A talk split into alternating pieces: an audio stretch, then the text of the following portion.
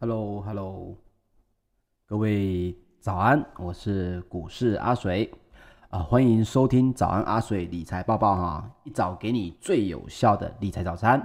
那在今天讲国际新闻之后呢，今天的知识加油站我们会来聊聊什么是诺贝尔经济学奖得主，同时也是知名的经济学家凯恩斯所提出来的这个最大笨蛋理论哦。那我们先来关心一下，昨天我们大家在睡觉的时候，国际间的财经又发生了什么大事呢？首先又是这个联准会的 FED 的主席鲍尔啊，他连续两天呢都发表了所谓的鸽派的证词，那提振的四大指数，不但科技、半导体类股都有回神，景气循环股也因为资金轮动而受惠。好，我们听到这边。大家一定平常就听到新闻记者或者是主播会跟你调聊到所谓的鸽派跟鹰派，但是你讲的这个东西到底是什么呢？对一般的民众来讲，其实不是那么了解哈。那阿水在这边跟大家分享一下，我们一般来说在经济还有政策上面，还有政治方面，也都有所谓的鸽派跟鹰派。那我们今天讲的是比较偏向于所谓的经济方面的，一般而言呢。鸽派他是表示说，他比较关注于这个经济成长的决策成员，因为联准会这里面有所谓的决策成员，那通常呢，他就会倾向采用比较宽松的货币政策来支持经济成长。他认为说，就鸽子嘛，鸽子稍微比较温和一点，但是鹰派呢，他就比较重视说，诶，可是你量化宽松，各位，你听了这么久的这个。早安，阿水，你一定也知道说，你如果太过宽松的货币政策会带来什么问题？通膨，没错。那通膨对经济所带来的伤害呢，往往就会它偏向说，我比较支持比较紧缩的货币政策，来避免这个政策是培采取所谓的呃低利率啦、宽松啦，来造成的所谓的这个通膨的危害哈。那但是呢，现在的经济政策其实已经不太强调你是什么派了，包括呃有一些我认为媒体上面讲的不太对的哈、哦，各位可以去 Google 一下叶伦，你去 Google 它，你会发现到说大部分的中文媒体都会说他比较偏向于鹰派，但是你把这个 Google 的讯息往下拉，你又会发现，诶，怎么又有人说他是鸽派人物，甚至他自己认为自己是鸽派人物呢？所以这部分呢，各位参考就好了，不一定说你在跟别人聊到的时候去争论说某某人一定是鸽派还是鹰派。我们再这样讲哈，呃，以联总会 FED 来说，它是非常会用这种两面政策来影响市场的这个机构。换句话说，市场需要什么样的言论，它就会让什么样的人去讲什么样的话。所以一般的民众不必要因为去为了严格的定义说谁是鹰派，谁是鸽派。来把自己对那一点点对经济啦、对货币政策的一点兴趣都给消磨殆尽哈。但是有没有是真正就是说他一出来就是从头到尾都是鹰派的人物呢？有，就是德国央行的这个人物啊，魏德曼，他对于这个所有的货币政策，他都是比较偏向于鹰派的，甚至在之前二零一七年的时候。他就直接说说说出来说，呃，欧洲没有必要 QE 哈，德国的这个央行的呃总裁魏德曼，所以那台湾的这个央行又是什么派呢？来，我们首先讲一下台湾的央行啊，呃，美国联准会的理事他们有鸽派鹰派，但是央行的理事会议没有这种分别哈，我们都是采用所谓的一致决议，而且各位应该也知道。我们目前央行的理事会成员，所有的成员都是兼任的，唯独有两个人是专任啊，只有两哪两个人，就是总裁跟副总裁。所以以这种情况下，包含央行他们自己在做事情的这种方式，就我目前的了解，他们其实是没有所谓的鸽派跟鹰派的分别的啊，这一点大家可以稍微知道一下。那么昨天讲完这句话之后呢，哎，那美国道琼工业指数二月二十四号就上涨了百分之一点三五哦，上涨了四百二十四点哦，收在三万一千九百六十一点。纳斯达克指数呢也上涨了百分之零点九九，标准普尔五百指数呢上涨了百分之一点一四，费城半导体呢则是上涨了百分之三点二四，啊，收在三千一百八十三点哦。所以鲍尔他其实很努力在降低人们对通膨威胁的这个担心，甚至他说，其实现在大家所担心的通膨是要花上三年的通膨率才能持续达到 FED 设定的目标。那这会造成什么样的事情？首先，第一件事情，对，就是公债殖利率一定会从高点拉回。第二个，我也讲到了，如果这个所谓的鲍尔他这些政策，它一定会让量化宽松持续的话，那就会怎么样？就是美股还是有可能持续的走高哈。所以鲍尔在二十四号出席这个众议院的金融服务委员会的时候，他就讲说啊，经济重启，通膨通膨可能会有波动，需求也会有增温。但是他这两天他的意思都是说，他不认为通膨会过热。换句话说，他说的意思就是，对啦，你们说的没错。疫情结束了，疫情变比较没有这么让人担心了。但是这些过热的倾向，大家不必太过担心。而且他要强调一件事情，FED 的手边也有工具可以应付所谓的通膨的问题。所以他表示说，现在并不是去担心财政赤字上扬或者债券殖利率上升的时候哦。那么稍早呢，因为美国十年期的公债殖利率首度突破了一点四。创了这个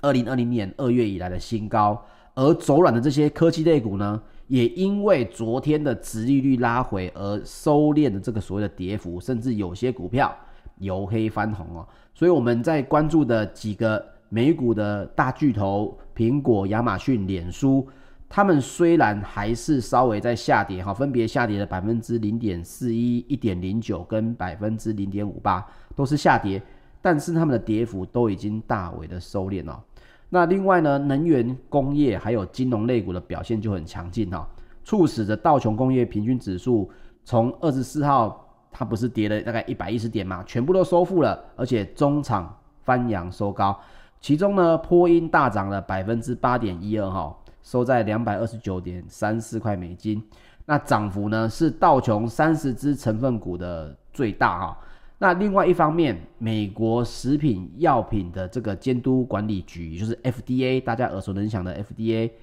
他说呢，娇生只需接种一剂的新冠肺炎的疫苗，所以临床试验证明它的安全有效。那预计呢，最快本周就会给予紧急授权，所以娇生又要上涨了百分之一点三四。我想这对国内的生技类股又会有所的影响哈，但是。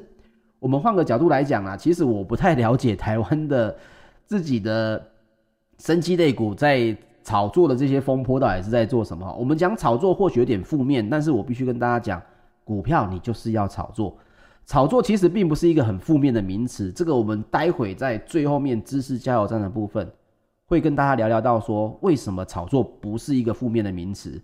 这是一个经济学上面一定会遇到的问题。但是你会发现到说，如何成为先知道而进场的人，而不是成为那一个最后听到消息才进场的人啊，这是很重要的。所以我们的分享新闻之外，我们也要了解到说，我们看到这些新闻，对于台股我们要怎么样去看待啊？好，那另外呢，FED 的副主席他也跑出来说话了，他说，越来越多美国人接种了疫苗，再加上财政刺激方案通关哦。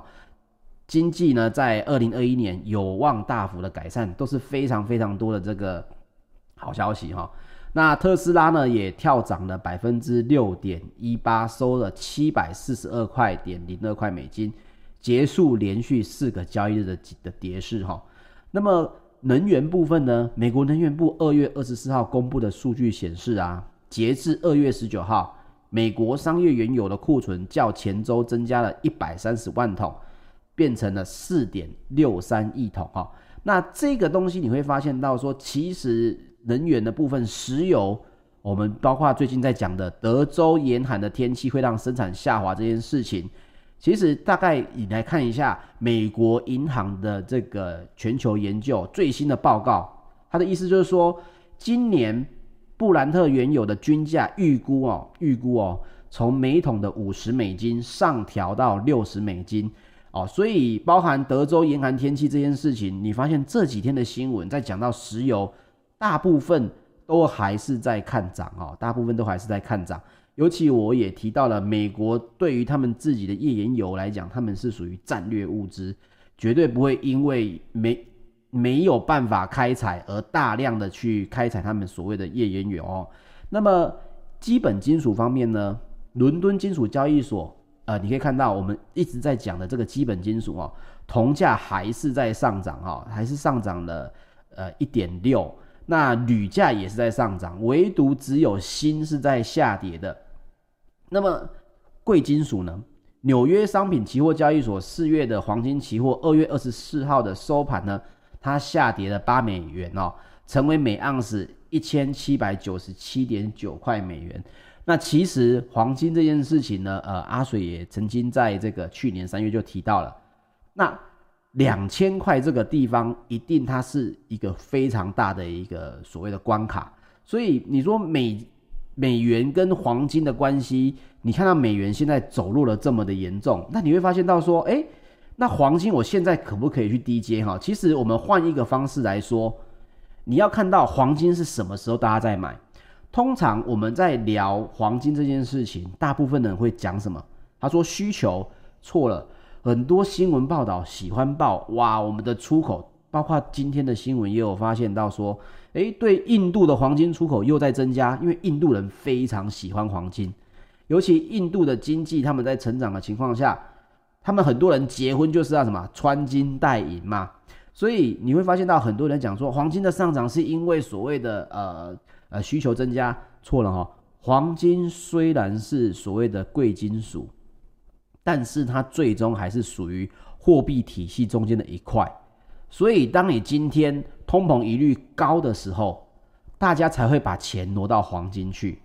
当通膨疑虑降低的时候，黄金的价格它就涨不到哪里去。所以你说哦，我们靠中国大妈买黄金，这些东西虽然短线一定会有影响，但是我们必须这样讲：你如果今天持有黄金是属属于中长线的话，这跟全球的经济是绝对有关系的。如果经济复苏，大家就会把钱从什么不会动的黄金里面拿出来去投资，或者是去游玩嘛？他们不会想把钱保值嘛？所以通膨疑虑高，这样才会有可能让黄金的价格一路的攀升。一旦通膨的疑虑越来越少，像最近鲍尔讲的这些话，都会让黄金的价格稍微走弱。当然，我必须说，其实就我看，FED 它也是很贼。我也刚刚强调过了。他们是非常会有两面政策的这个人员的这种说法的，但是他们所讲的你要看一阵子，也就是说他是不是连续性的都是这种言论。那么对他的有连续性的这种言论来讲，那就有机会有可能会对于这个黄金啊，或者是其他这个利率的部分就会有影响啊。所以黄金到底会不会涨，你只要看全球经济是不是在看涨就好了。如果全球的经济是在看涨，是在看强。那么黄金的走势势必也就不会太强哈。那我们另外来提一个新闻，因为最近这种新闻实在非常多，我认为可以让大家参考一下哈。呃，我们拿到一个新闻，就是说鸿海科技集团，呃，二三一七嘛，鸿海，他在二十四日宣布呢，跟电动车与行动方案解决公司，呃，签署了合作备忘录。那他透过了一个专案呢，要去携手打造了这个 FISKER。品牌划时代的电动车产品，预计二零二三年的第四季正式量产。哦，鸿海也踏入这个电动车，而且已经签署了这个合作备忘录了啊！预计二零二三年第四季正式量产。所以红海在动了。那我们来看一下，他们这个讲到红海，不能不讲到苹果嘛。那苹果到底造不造车，也是近期讨论到非常非常高的话题啊。周三二十四号，这个有一份有一个投行啊，就投资银行发布了一份报告，指出苹果二零三零年 Apple Car 的营收可能达到五百亿美元。我们先稍微缓一缓哈，二零二三年的第四季，我们可以说就是二零二四年，红海才要推出量产所谓的这个电动车，但是这一份投行报告跟我们说，苹果在二零三零年。Apple Car 的营收就已经达到了五百亿美金，那你可以看到哈，消息就会看到什么事情？苹果它在力拼什么？力拼二零二四年就要开始量产，所以你可以看到鸿海二零二三年第四季要量产，苹果说二零二四年要开始量产。OK，这些当然了，这个消息我要强调啊，这是投行的报告，并不是苹果自己出来讲的啊。这个我们看新闻要看得很确切，不要看到这个东西，我们大家就已经啊跟翻天了哈。他是说，投行的报告说，苹果应该是在力拼二零二四年开始量产，初期的年产量的这个计划呢，目标是十万辆。可是就阿水自己的经验，第一代的电动车，我说实在的，苹果的我不太敢买。我分享一个个人的真实经验哈，那个时候二零零七年、二零零八年的时候，苹果刚推出第一支 iPhone，不是台湾买得到的 iPhone 三 GS，是真的第一代的苹果 iPhone。那个时候我刚好在美国工作，所以我透过关系在苹果工作的朋友拿了一支。我们拿回来之后很开心呐、啊，因为那个时候非常的帅气，连去机场接送这个亲戚呢，旁边的人都不接送朋友了，直接在看哦，笑脸呢，你这一只是那只最新的什么什么苹果手机吗？所有人都围过来看，非常的让你非常感觉非常好啊。结果悲剧就发生了，它宕机了，哦，它宕机了。宕机了之后呢，发现它没有任何强制关机的这个情况的方法，所以呢，我只好把它丢在旁边，让它完全没电之后关机哦。所以第一代的苹果车如果发生这种状况，那我会很害怕哦。当然这是一个题外话啦。那我们再讲回来，苹果这件事情，苹果它在目前的市占率可以说是零呐，在电动车上面可以说是零。因为根本就没有这个车，可是为什么他们投行的分析师他在用这样的基础，他就可以说，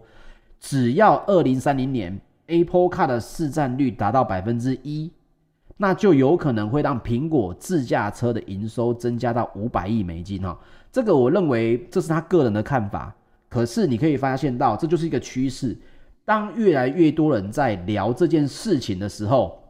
你就要开始看到，诶，红海人家在签。苹果他们在讲，那电动车这个东西是不是真的要开始量产了？我觉得这是一个你每天早上看到新闻可以去思考的一个问题啊。那我们讲完新闻，我们现在来讲一下我们的知识加油站。我们今天要讲的这这个知识加油站的这个标题叫做“最大笨蛋理论”哦。这不是在骂人，这在讲的是什么呢？首先呢，最大笨蛋理论它其实是凯恩斯所讲的。那凯恩斯又是谁呢？凯恩斯是非常知名的这个经济学家，同时也是诺贝尔奖的得主啊。那他的这个最大笨蛋理论是什么意思？他在股票里面，或者跟我们日常生活又有什么关系呢？我们说的是，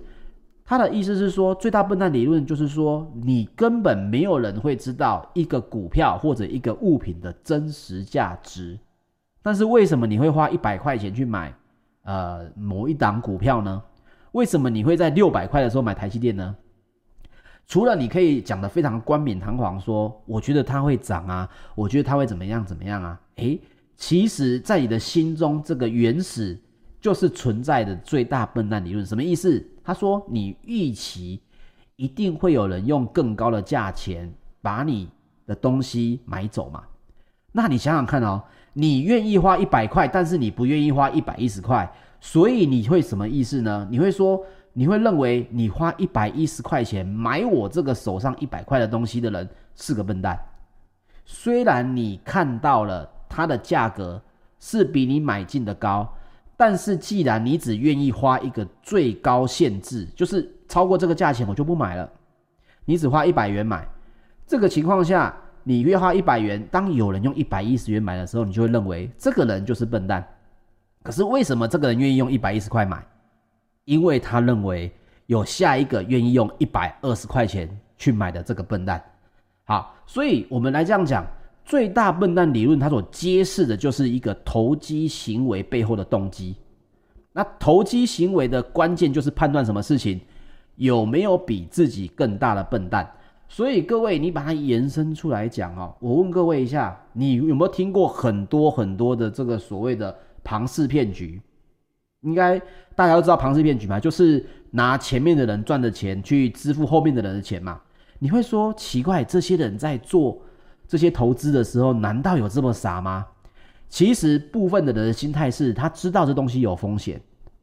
但是他认为我虽然知道有风险，可是会有下一个来笨蛋来接盘。只要我在下一个笨蛋接盘垮掉之前，我把我的钱领出来，那我就可以借由这个投机赚到一大笔钱。所以你会发现到很多人，他们根本在股票市场或者在投资上面，他不在乎理论价格，也不在乎内涵价值，他只在乎什么？会不会有人用更高的价钱来买？那你会说，那对我来讲，我该注意什么事情呢？首先，我们来讲一件事情哦，各位，我不知道你们知不知道，呃，很有名的这个荷兰郁金香炒作的事件哈。那我来稍微讲一下，其实，在一五九三年的时候，很久之前，有一个维也纳的植物学家哦，他到荷兰去任教，他带了一个东西，就是土耳其人栽种的一种郁金香，对。郁金香其实不是荷兰的原生种哦，它其实是一五九三年一个维也纳的植物学教授从土耳其把郁金香带进荷兰的。那荷兰人呢，他就对他如痴如醉啊，所以教授就认为说：“哎呦，怎么大家都这么喜欢我们带去这个东西？”所以呢，它的价格就把它定得非常的高，因为大家都没看过嘛，高到荷兰人只有去偷。所以有一天呢。这个有一个窃贼，他就去偷这个教授家里面的这个郁金香的这个球茎，然后呢，比教授低很多的价格去这个贼市里面把球茎卖光了。结果发现了一件事情，就这个事情呢，它被种在了一个很多很多这个花艺的这个花园里面。后来啊，郁金香又受到了这个花叶病的侵袭，反而让郁金香呢产生了很多种的颜色。于是就很多人去囤积所谓发病的郁金香。对哦，你所听到的郁金香，大家都是在跟你讲说是大家炒作郁金香，其实不是，其实不是哈、哦，他炒作的是发病的郁金香啊、哦。那于是乎就有更多的人用价更高的价格去买，在一六三八年呢，炒作了将近快要四十年，对，炒作了将近快要四十年，最终有一个最大的笨蛋出现了、持续的十呃五年到十年的郁金香狂热，忽然之间球金就跌到了跟洋葱一样的价格哈。你听到这里有没有觉得很熟悉？诶，好像最近我们生活街旁边也有很多类似的东西哈。第一个我们来讲到的是比特币，大家也会知道说，诶，比特币好像目前就有这种情况嘛，似乎比特币有点像是郁金香，但是我大我跟大家分享一个观点哈。我个人不认为比特币是跟郁金香相同，我个人不认为，因为如果你了解比特币的话，其实你会发现到它有一个实际的应用面。郁金香你不能拿来交易嘛，因为它会放久了，它会坏掉，它会枯死的。而郁金香也没有任何的这个呃附加的价值，但是比特币有一个什么最大的一个比特币的附加价值呢？还是所谓避税哦，还是所谓的避税。还有另外一个就是比特币，它背后其实有一群这个美国的呃银行家，甚至为了发展所谓的虚拟货币，这跟我们昨天讲的虚拟钱是不同的哦。有一群背后银行的这个银行家，他们为了发展虚拟货币，所以他们甚至质押了非常非常多，超过十亿美金的呃钱在银行里面。自己发行了一个跟美金一比一的 USTD 哈，那这就是为了让大家去交易所谓的虚拟货币的时候可以更加的方便。那你可以看到银行家也进来了，他们愿意花很多的钱去创一个新的货币来跟你讲说，你们怕虚拟货币忽然之间一夕之间暴跌吗？没关系，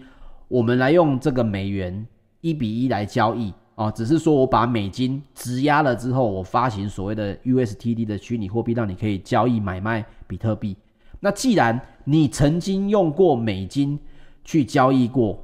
那所以这个整个市场当中就一定会有所谓的需求。那需求呢，跟所谓的 USTD 去相结合的时候，你就会发现到，哎，我用 USDT 去买比特币，那我下一个换回来的时候，我也希望是跟美元差不多的。那最终它有一个附属的价值，就是所谓的呃避税或者是难以追踪的这种情况。那这种情况就会让比特币非常非常的受欢迎。所以你说最大笨蛋理论到底它的重点在哪里呢？我们来讲一件事情哦。你说我来看聪明的人买卖应该就没有什么太大的问题。其实你错了哦。来，各位，牛顿聪不聪明？牛顿非常的聪明嘛。但是牛顿也曾经在投机市场哦被骗过。在一七二零年的时候，英国的股票投机狂潮，牛顿也是一个受害者哦。而甚至牛顿呢，他受害了之后，他讲出了一句非常好玩的话，他说。我可以计算出天体的运行哦，但是人们的疯狂实在难以估计哈，因为他买了一只一台这个一间空壳公司的股票，所以他的钱最后就赔光了。我们来讲一下最大笨蛋理论的这个最大问题在哪里？我们讲了这么多，最大问题在两个字：认知。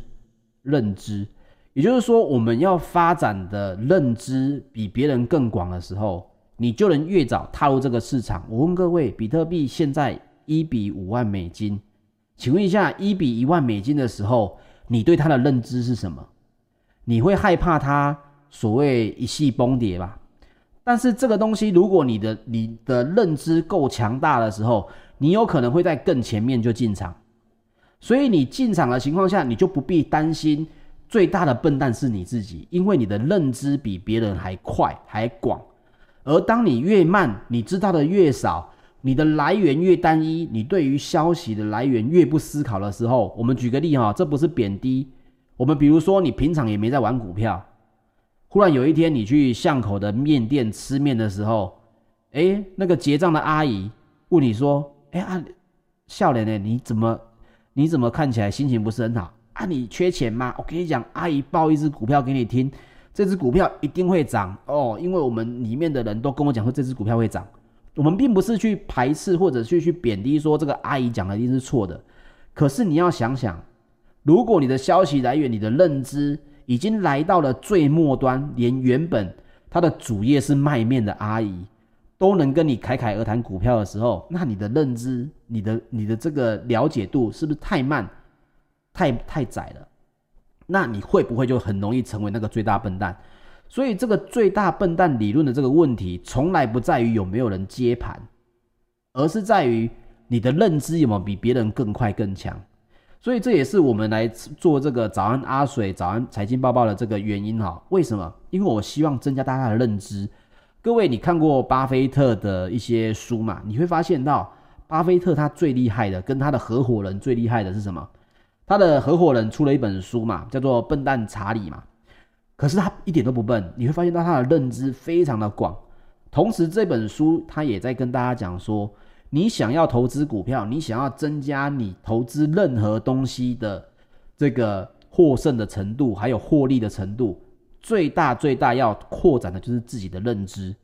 啊，所以我们每天早上在讲这些国际大事，其实就让大家知道说，诶。最近市场发生了什么事情？这些新闻给你看到了什么样的商机？给你看到什么样的趋势？我们举个例好了，呃，你会发现到电动车大家都在讲，但是你会说，可是水哥，我没有在玩股票，我也不知道该怎么样去投资，怎么办？那我问各位哦，如果你发现到在二零三零年、二零二四年，今年已经二零二一年了哦。二零二四年就是三年后，这些电动车就要开始量产了。你会发现到这些量产的车子会需要什么样的东西？诶，是不是就是你可以踏入的这个情况呢？你说，可是我只是一个城市设计师，我只是一个城市的这个写写城市的人，这跟我有什么关系？有啊，怎么没有关系？到时候 iOS 的手机跟它的 Apple Car 一定也会开放非常非常多的。可以跟车子还有手机去沟通的这种，呃，一些 API 啦，或者是他自己的一些元件。那么你即使不会写程式的人，你现在去研究怎么去写苹果的简易的这种程式，请问一下，三年后当电动车大家都在用的时候，你现在就在发想你的 idea，你现在就在准备要去学习怎么写程式，请问一下，三年后是不是又是你的机会呢？哦，所以认知这件事情，它从来没有很局限在某个程度里面，并不是说我们来看新闻就去买股票，而是说这到底跟我们的生活会有什么样的影响？你所身处的产业，你现在在的公司，还有甚至你年后现在想要跳槽，有没有可能这些东西都是你所考虑的点？啊，这些东西是我们希望分享给大家，让大家可以因此去思考我的人生，可能我的就业，甚至是我接下来想要做什么事情。这个认知两个字可以帮助你看得更广，看得更远哦。好，一样半个小时非常的快哦。今天的早安阿水就已经快要结束了。那也有任何的这种建议呢，也欢迎你到 LINE@ 我们的官方账号，或者是到我们的脸书的粉丝团“财经狙击手股市阿水”来去留言说：“哎，水哥，我希望可以多听些什么，或者希望我有可以给大家有什么样的这个话题啊，可以希望我在。”节目上面聊聊的都非常欢迎哦。OK，那早安阿水，我们先到这边，我们接下来就是明天相见喽。我们会在七点半的时候，在脸书的社团、还有粉丝团以及我们赖的赖群推播公告哦，我们的连结。那欢迎早上大家起床通勤的时候，就跟我们一起收看。我是股市阿水，我们明天见，拜拜。